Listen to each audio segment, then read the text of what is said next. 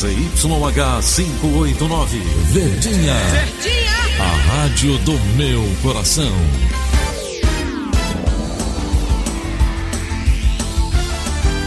Rádio Notícias, Verdes Mares, 810. Atenção, emissoras do interior, para o top de 5 segundos.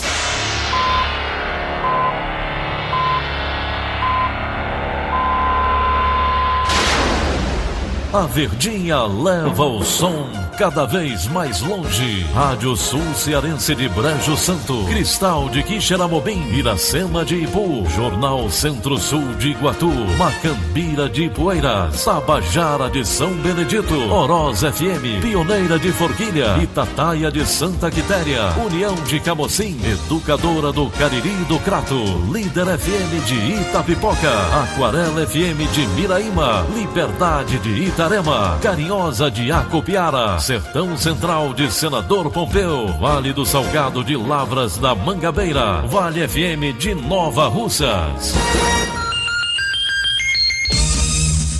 Seis e meia agora, bom dia. Hoje é terça-feira, dia 12 de novembro de 2019. Estamos começando Rádio Notícias Verdes Mares e estas são as manchetes. PEC que permite a execução da pena após condenação em segunda instância está em análise na Câmara dos Deputados. Caminhão pega fogo na CE 257 em Santa Quitéria. Pesquisa revela que cearenses têm pouca informação sobre reforma da Previdência. Tribunal de Contas do Estado fiscalização mais nove municípios cearenses. Essas e outras notícias em instantes. CYH 589. Verdes Mares AM. Rádio Notícias Verdes Mares. 6 e 31 Polícia. Polícia. O vigia de um condomínio no bairro de Fátima, em Fortaleza, morreu atropelado quando estava indo para o trabalho. O acidente aconteceu no início da noite de ontem. Os detalhes com o repórter André Alencar. Francisco Aglairton Rodrigues da Silva, de 45 anos, estava indo para o serviço de bicicleta quando foi colhido pelo ônibus. O acidente aconteceu na rua Via Láctea, quase esquina com a Avenida Borges de Melo, no bairro Vila União. Segundo os moradores, tudo aconteceu porque a vítima não olhou para um dos lados da rua, que é de mão dupla. Aglairton trabalhava como vigia de um condomínio no bairro de Fátima. Ele tinha duas filhas. André Alencar, para a Rádio Verdes Mares. Um caminhão carregado de botijões de gás pegou fogo na noite de ontem na CE 257 em Santa Quitéria, no interior do Ceará. Algumas explosões foram registradas durante o incêndio e a rodovia precisou ser interditada para o tráfego de veículos. Equipes do Corpo de Bombeiros dos municípios de Sobral e Canindé foram acionadas para realizar o combate às chamas. Não há informações sobre feridos. Segundo a Polícia Rodoviária Estadual, as circunstâncias do incêndio serão investigadas. E o comando da Polícia Militar do Ceará disponibilizou nesta segunda-feira uma viatura para a unidade militar da Procuradoria-Geral de Justiça do Estado. A viatura vai dar apoio nas ações de segurança dos órgãos e do patrimônio do Ministério Público. Também deve atender às ocorrências designadas pela Coordenadoria Integrada de Operações de Segurança, CIOPS, a unidade militar do MPCE conta com 31 policiais militares que atuam na segurança orgânica e ativa da instituição. Fortaleza e região metropolitana tiveram 563 incêndios entre janeiro e outubro deste ano. Felipe Mesquita tem mais informações. O número contabilizado nos 10 primeiros meses de 2019 é 15,3% menor que o acumulado em igual período de 2018 que teve 665 ocorrências. Neste ano, o mês com maior quantidade de incêndios foi outubro, com 105 casos. Em uma das ocorrências atendidas, um apartamento do edifício Arpoador, na Beira-Mar, pegou fogo no mês passado. Nenhum morador saiu ferido, mas dois cachorros morreram entre as chamas. Por outro lado, fevereiro teve a menor quantidade de registros, foram 22. Estes dados são do Corpo de Bombeiros Militar do Ceará. Felipe Mesquita para a Rádio Verdes Mares. Vamos agora à redação integrada do Sistema Verdes Mares. Sabem as últimas informações? O jornalista Gioras Xerez traz os detalhes. Bom dia, Gioras. Bom dia, Daniela. O corpo do garçom Francisco Laércio de Paula Lima, de 26 anos, que morreu atingido por um tiro na cabeça na comunidade Barreira do Vasco, no bairro São Cristóvão, na zona norte do Rio de Janeiro, no último sábado, chegou ao Ceará na madrugada desta terça-feira, após desembarcar no aeroporto internacional Pinto Martins. Francisco Laércio de Paula Lima estava há 10 anos no Rio de Janeiro. Ele trabalhava em um bar na Lapa, no centro da cidade. Testemunhas contaram que Francisco voltava para casa com uma sacola nas mãos e um copo de café, quando foi surpreendidos por PMs que saíram de um beco atirando e mandando quem estava na rua não correr. O cearense foi atingido por vários tiros, um deles na cabeça. O irmão da vítima, o motorista Antônio Francisco, recebeu o corpo. Após o desembarque, o corpo do garçom foi enviado para o município de Ipaporanga, distante 375 quilômetros de Fortaleza. O sepultamento, o sepultamento vai ocorrer pela tarde. Ainda de acordo com Antônio, haverá uma caminhada na cidade em protesto contra a morte do garçom. Giora Xerez, para a Rádio Verdes Mares. 6h36. Cidade. As obras dos seis mini terminais de ônibus de Fortaleza devem ser concluídas somente em 2020. Os equipamentos estão com a entrega atrasada há quase um ano. Detalhes com Rafaela Duarte.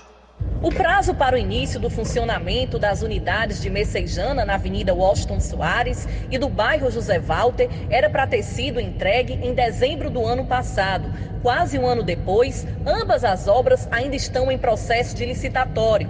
Os mini terminais, que estão com entrega atrasada há quase um ano, foram anunciados pela Prefeitura Municipal de Fortaleza em março de 2018 e, infelizmente, nada saiu do papel. De acordo com a Secretaria de Infraestrutura, eles informaram através da assessoria de imprensa que as obras de construção dos mini terminais agora terão previsão para entrega para o segundo semestre do ano de 2020. 2020. Rafaela Duarte para a Rádio Verdes Mares.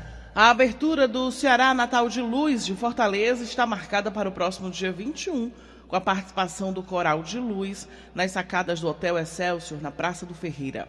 Nesta edição, o tradicional coral, que reúne 130 crianças e adolescentes, completa 14 anos. O diretor musical do Ceará Natal de Luz, Maestro Poti, destaca a programação do evento.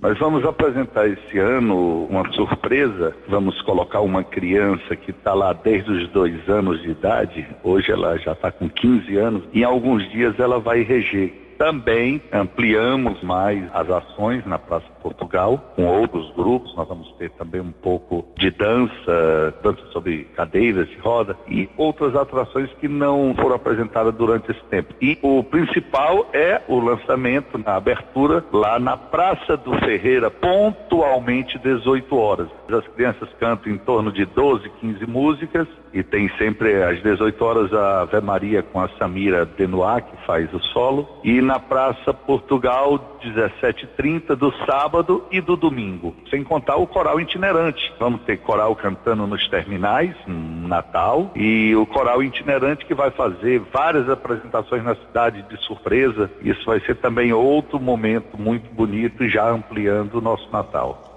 Projeto Interpesca da Universidade Federal do Ceará desenvolve um aplicativo para o registro de tartarugas encalhadas no litoral do estado.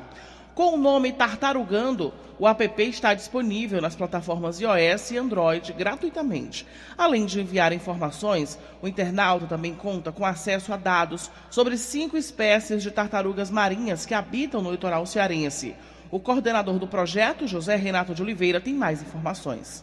Nós temos um litoral muito extenso. Recentemente, nós temos registrados ninhos de tartarugas marinhas, que são animais protegidos por lei e estão em perigo de extinção. Então, nós tivemos a iniciativa e a ideia de criarmos esse aplicativo, que já está pronto na plataforma Play Store, gratuitamente para o público geral. E aí, qualquer pessoa poderá baixá-lo. É um aplicativo bem leve, não ocupa muito espaço no seu celular, e acessar o aplicativo para aprender um pouco sobre as tartarugas marinhas para saber identificar as espécies e caso a pessoa se depare com um animal vivo ou morto, poderá, através do aplicativo, fazer o registro e enviar esse registro para a gente.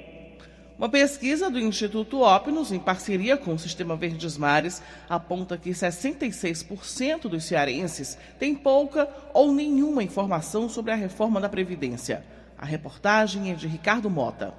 Bruno Pessoa é empresário e admite, nunca se preocupou muito com a aposentadoria, muito menos com as novas regras da Previdência Social. Hoje sabe que está prejudicado. Se eu tivesse contribuído antes, há uns 8 a 10 anos atrás, eu estaria bem mais próximo da aposentadoria. Por isso, o assunto entrou na pauta da família do Bruno, que agora quer planejar o futuro e já optou por uma previdência sim, mas ela deverá ser privada e não pelo INSS. Eu prefiro a particular. Vou optar por, por, procurar um banco e fazer uma aposentadoria particular. Uma pesquisa do Instituto Opinus, em parceria com o Sistema Verdes Mares, aponta que 66% das 2.050 pessoas entrevistadas no Ceará sobre o assunto têm pouca ou nenhuma informação sobre o novo regime previdenciário já aprovado pelo Congresso Nacional. A pesquisa mostra também que 13% das pessoas entrevistadas possuem algum conhecimento e outros 18% tem muitas informações que geram muitas dúvidas e perguntas. Ainda segundo a pesquisa realizada pelo Sistema Verdes Mares com o Instituto Opinus, 73% dos cearenses que estudaram até o ensino fundamental declararam ter pouca ou nenhuma informação sobre a reforma. 72% têm renda familiar de até um salário mínimo. Enquanto isso, 59% que possuem nível superior afirmaram que têm alguma informação ou muita informação sobre o tema. A população mais jovem também é a mais desinformada. Na faixa etária de 16 a 24 anos, metade dos cearenses disseram ter pouca informação. O percentual cai para 46% na faixa etária entre 25 e 34 anos.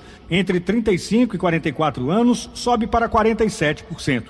E esse é o mesmo índice na população de 45 a 59 anos. E acima dos 60 anos, 33% dos entrevistados disseram que têm pouca informação. Ricardo Mota, para a Rádio Verdes Mares. 6 e 41 Saúde. Agora vamos falar sobre saúde. Os casos de meningite registrados no Ceará preocupam. Márcio Dornelles é quem traz mais informações sobre a doença aqui no estado.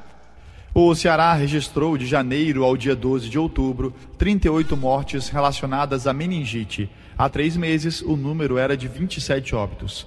Os dados são da planilha de doenças de notificação compulsória elaborada pela Secretaria de Saúde do Estado, que também revela 356 casos notificados da doença no mesmo período. Os óbitos se referem a duas classificações da enfermidade. A doença meningocóxica, chamada de DM, transmitida por bactéria e que apresenta maior taxa de letalidade, vitimou 16 pessoas. Já a categoria outras meningites, que podem acontecer em decorrência de vírus e fungos, foi responsável por 22 mortes no estado em 2019. No caso da doença meningocóxica, foram 12 mortes registradas em Fortaleza. Aquiraz, Maracanaú, Iguatu e Caridiaçu tiveram uma ocorrência cada. Já em outras meningites, foram seis mortes na capital. Outras 14 cidades também relacionaram óbitos em decorrência da doença. Um boletim epidemiológico da pasta explica que, mesmo quando a doença é diagnosticada precocemente e um tratamento adequado é iniciado, entre 5% e 10% dos pacientes não resistem e vêm a óbito. Sem tratamento, até 50% dos casos podem resultar em morte. Para o infectologista pediátrico Robério Leite, do Hospital São José, os dados não estão fora do esperado no ciclo histórico epidemiológico no estado mas afirma que o número pode estar relacionado a uma nova técnica para identificação dos agentes causadores das meningites, desenvolvida no final do primeiro semestre deste ano. Finalmente, nós temos no nosso laboratório central, o LACEN, uma técnica nova para identificação dos agentes causadores das meningites. Então, é provável que esse ano aquelas meningites ficavam indeterminadas sem saber qual era o agente, talvez pelo menos em torno de 40% surge o agente. E aí, às, às, vezes, a percepção é que, ah, então está aumentando isso. Então, isso realmente vai fazer uma diferença grande, tanto do ponto de vista do controle medidas de indicação, para a gente saber também um pouco mais sobre a nossa realidade. O infectologista reforça a importância da imunização através da vacina, sobretudo em crianças nos primeiros dois anos de vida, o grupo com mais casos as vacinas para o controle da meningite é a única forma realmente efetiva que tem um impacto de saúde pública, como, como houve, né? Realmente no, no país como um todo e aqui também. Reportagem Nicolas Paulino, Márcio Dornelles para a Rádio Verdes Mares. Quem se sentiu prejudicado no Enem por questão logística pode pedir a reaplicação da prova. Confira a informação com Elone Pomuceno. Segue até o dia 18 de novembro o prazo para os participantes do Enem que se sentiram prejudicados por questões de logísticas na hora da prova entrar com recurso e pedir para fazer o exame novamente. A solicitação deve ser feita na página do participante na internet. Segundo o INEP, o pedido não significa direito à reaplicação. Cada caso vai ser analisado individualmente pela Comissão de Demandas da Autarquia. Aqui no Ceará, cerca de 300 mil candidatos estavam inscritos na edição deste ano. Segundo o edital do Enem, são considerados problemas logísticos fatores como desastres naturais que prejudiquem a aplicação devido ao comprometimento da infraestrutura do local, falta de energia elétrica que comprometa a visibilidade da prova pela ausência de luz natural e erro de execução de procedimento de aplicação pelo aplicador que leve ao comprovado prejuízo do participante. Elone Palmoceno para a Rádio Verdes Mares. Está no ar o Banco de Dados Nacional de Estudantes, que será usado pelo Ministério da Educação para emitir a identidade estudantil. O sistema educacional brasileiro foi liberado às 4 horas da tarde de ontem e será abastecido por representantes das instituições de ensino. Os dados devem ser mantidos em sigilo pelo MEC e usados apenas para planejar e executar políticas públicas. O formulário está disponível na página do INEP na internet e pelo nome completo, foto recente, nome do CPF e a data de nascimento do aluno. Isso é o que pede no formulário. Será preciso informar também a série e a modalidade de ensino. O plano do MEC é usar as informações para emitir carteirinhas de estudante gratuita para alunos de todo o país a partir do mês que vem. O documento será digital a partir de aplicativos de celular e o aluno pode emitir uma versão física nas agências da Caixa Econômica Federal. 6h46, instantes. Banco do Nordeste aumenta a concessão de crédito nas linhas de financiamento. Rádio Notícias Verdes Mares, 810. Rádio Notícia Verdes Mares. 6 e 48 Política. A contagem regressiva para a eleição de 2020 aumenta a pressão pelo domínio partidário nas prefeituras do Ceará. A reportagem é de Jéssica Welma. O PDT, legenda do maior grupo político do estado, liderado pelos irmãos Cid e Ciro Gomes, segue com o maior número de prefeituras, 52 das 184. O PSD, do ex-vice-governador Domingos Filho, já soma 31 prefeituras, seguido por MDB com 26, PT com 14, PL com 13 e PSDB com 11. A relação entre prefeitos, deputados, senadores e governadores reflete o histórico de lideranças de grupos políticos no Ceará. É o que ressalta a cientista social Mona Lisa Torres. A questão partidária no, no, no Ceará ela é muito problemática quando a gente pensa é, essa, essa vinculação mesmo a um conteúdo programático dentro do partido. Como eu falei para você, a política no Ceará ainda é muito movida por questão de grupos políticos.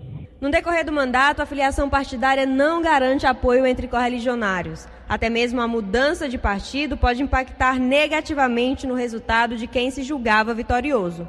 É o que afirma o deputado estadual do PDT, Sérgio Aguiar.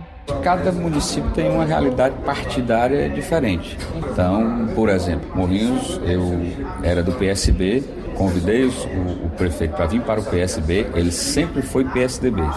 E perdeu nas eleições de 2012 por pouco mais de 100 votos, justamente porque tinha sido trocado de legenda. Agora, em 2016, ele retornou para o PSDB. Eleição ganha vitoriosa. O trabalho iniciado no período pré-eleitoral é fundamental para a conquista das prefeituras em 2020 e, por consequência, para a formação de base política para a campanha de deputados estaduais e federais, senadores, governador e presidente dois anos depois. O deputado estadual Daniel Oliveira, do MDB, reforça essa estratégia.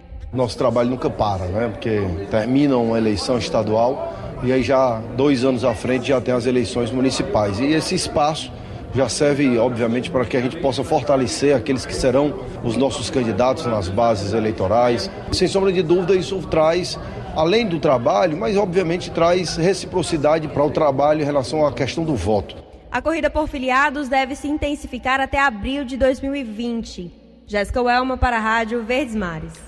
A proposta de emenda à Constituição que permite a execução da pena após condenação judicial em segunda instância está em análise na Comissão de Constituição e Justiça da Câmara dos Deputados. Esse é o assunto do comentário do jornalista Wagner Mendes. Bom dia, Wagner. Olá, amigos da Verdinha. O Congresso Nacional tenta agilizar a tramitação de uma proposta de emenda à Constituição que prevê a prisão em segunda instância. O Supremo Tribunal Federal decidiu nos últimos dias proibir a prisão nessas circunstâncias. Duas propostas de emenda à Constituição seguem tramitando na Câmara dos Deputados e no Senado Federal. Um problema nessa questão é que ela pode infringir na chamada cláusula pétrea da Constituição, que é o seguinte: as cláusulas pétreas, elas não podem ser alteradas, e a presunção de inocência é uma dessas cláusulas pétreas. Então, a partir do momento em que esse ponto ele é questionado no Congresso Nacional, ele gera polêmica. Diversos deputados têm questionado esse ponto, uns defendendo a mudança desse entendimento em discordância com o Supremo Tribunal Federal, enquanto outros usam a Constituição Federal como um dos argumentos para que não haja essa mudança. E em meio a esses questionamentos, muita disputa política em relação à esquerda e à direita. Ainda há muitas divergências e pouca solução para essa discussão. O STF ele pode novamente ser provocado a deliberar em relação a esse assunto. É aguardar os próximos capítulos dessa novela no Congresso Nacional. Wagner Mendes para a Rádio Verdes Mares. Vamos agora conversar com ele ao vivo, lá de Brasília, Wilson Biapina. Bom dia, Biapina. Bom dia, Daniela. Bom dia, Ceará. A reforma da Previdência Social vai ser promulgada logo mais às 10 horas no Congresso Nacional. A discussão sobre o assunto ainda não terminou depois dessa promulgação, os senadores vão ter que votar a chamada PEC paralela antes de enviá-la para a Câmara. A PEC paralela trata de pontos retirados ou ignorados na reforma, com destaque para a inclusão de servidores estaduais e municipais. Estados e municípios poderão adotar as mesmas regras previstas para a União, desde que aprovem uma lei ordinária nas Assembleias Legislativas. A questão da reforma administrativa deve ser adiada para a semana que vem. Brasília, Daniela, é a primeira cidade a sediar a principal reunião dos BRICS pela segunda vez.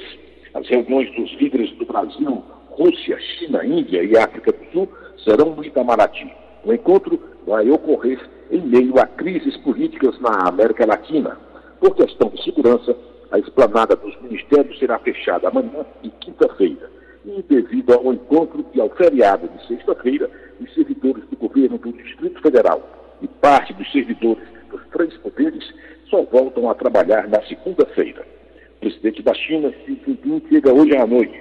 Segundo representantes do governo chinês, que já estão em Brasília, a presença do presidente Xi Jinping na reunião do BRICS servirá para aprofundar a parceria com os membros do grupo. O seguro obrigatório para carros vai ser extinto. Uma medida provisória acaba com o PPVAT a partir do próximo ano. O governo diz que o seguro obrigatório para vítimas de acidentes é ineficiente e sujeito a fraudes. O cidadão que não tem seguro privado conta com os serviços do SUS e do INSS.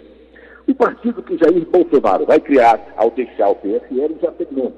Vai se chamar Aliança pelo Brasil o partido que o presidente, é, decidido a sair da legenda pela qual ele se elegeu, o presidente vai encampar a empreitada de fundar uma sigla a partir do zero. O anúncio será feito em uma reunião hoje com os deputados do PSL a partir das quatro da tarde em Brasília. Essa reunião não temos da agenda oficial do presidente. Esse horário, às 16 horas, tem lá marcado um encontro dele com a deputada é, do PSL de Brasília, que é vice-líder do partido. E às cinco da tarde, o presidente vai participar do lançamento do programa Previne Brasil. Milton Pena de Brasília para a Rádio Notícias Verdes. O Tribunal de Contas do Estado realiza nesta semana uma fiscalização em mais nove municípios cearenses. O trabalho faz parte do plano de inspeções municipais realizadas pela, pela Corte de Contas este ano. A ação pode gerar abertura de processos diante de indícios de irregularidades, bem como subsidiar a análise de prestações de contas municipais. O secretário de Controle Externo do TCE Ceará, Raimi Holanda, tem mais detalhes sobre a fiscalização. Os municípios que vão ser fiscalizados serão o município de Itatira, Uruburetama, Aracati, Aratuba, Baixio, Cariré, Ipueiras, Itapiúna e Umari. E basicamente, nossas equipes de auditores elas se deslocam para esses municípios, permanecendo nesses municípios durante uma semana e fazem análise de todas as despesas do município e também da Câmara. Bom, é importante salientar que tanto o Poder Executivo como o Poder Legislativo, eles são fiscalizados na ida dos auditores aos municípios. E são analisados toda a parte de contábil, orçamentária, financeira, questão do patrimônio do município e principalmente são verificados a prestação do serviço à sociedade, ou seja, o serviço de educação, merenda escolar, transporte escolar, como por exemplo a saúde também, a assistência social. Então aqueles serviços mais essenciais que são de competência do município, eles são avaliados, são verificados para saber se o município ele está entregando à sociedade, à população de forma adequada aquele serviço. 6 e 57. Economia. Vamos à participação de Egídio Serpa ao vivo. Bom dia para você, Egídio. Daqui a pouquinho a gente então, tem... para essa notícia exclusiva, as águas do projeto São Francisco de Integração de Bacias, também chamado de transposição, só chegarão ao açude Castanhão no segundo semestre do próximo ano. Esta informação me foi transmitida por uma fonte ligada à Secretaria de Recursos Hídricos do governo do Ceará. Segundo essa fonte, há vários problemas a superar e nenhum deles é de falta de dinheiro. O primeiro problema é o seguinte: só há uma bomba em operação na estação elevatória de Salgueiro. Essa bomba tem potência de 2 metros cúbicos por segundo. Não se sabe ainda quando começarão a operar as outras duas bombas. A água da única bomba em funcionamento está indo em direção ao município cearense de Jati, onde encherá uma barragem a partir da qual, por gravidade, descerá, descerão essas águas em direção ao canal do Cinturão das Águas, em construção pelo governo cearense. A mesma fonte disse-me que, diante dessas dificuldades, as águas do rio São Francisco só chegarão a Jati em março do próximo ano. De Jati para o Castanhão, as águas farão uma longa viagem, a, durante a qual perderão volume por causa da infiltração no solo por causa, e também por causa da evaporação. Em resumo, a água do Rio São Francisco, no Castelão, só chegará em agosto do próximo ano, na melhor das, hipó das hipóteses. Egídio Serpa para o Rádio Notícias Verdes Mares. 6h59, acabamos de apresentar o Rádio Notícias Verdes Mares. Redatores Roberto Nascimento e Elone Pomuceno. Editora de núcleo Liana Ribeiro. Diretor Idelfonso Rodrigues. Participação de Wilson Biapina, direto de Brasília. Áudio Nelson Costa, contra regra Linha Mariano. Outras informações acesse verdinha.com.br. Em meu nome, Daniela de Lavor, tenham todos um bom dia. De segunda a sábado, seis e meia da manhã. Rádio Notícias Verdes Mares.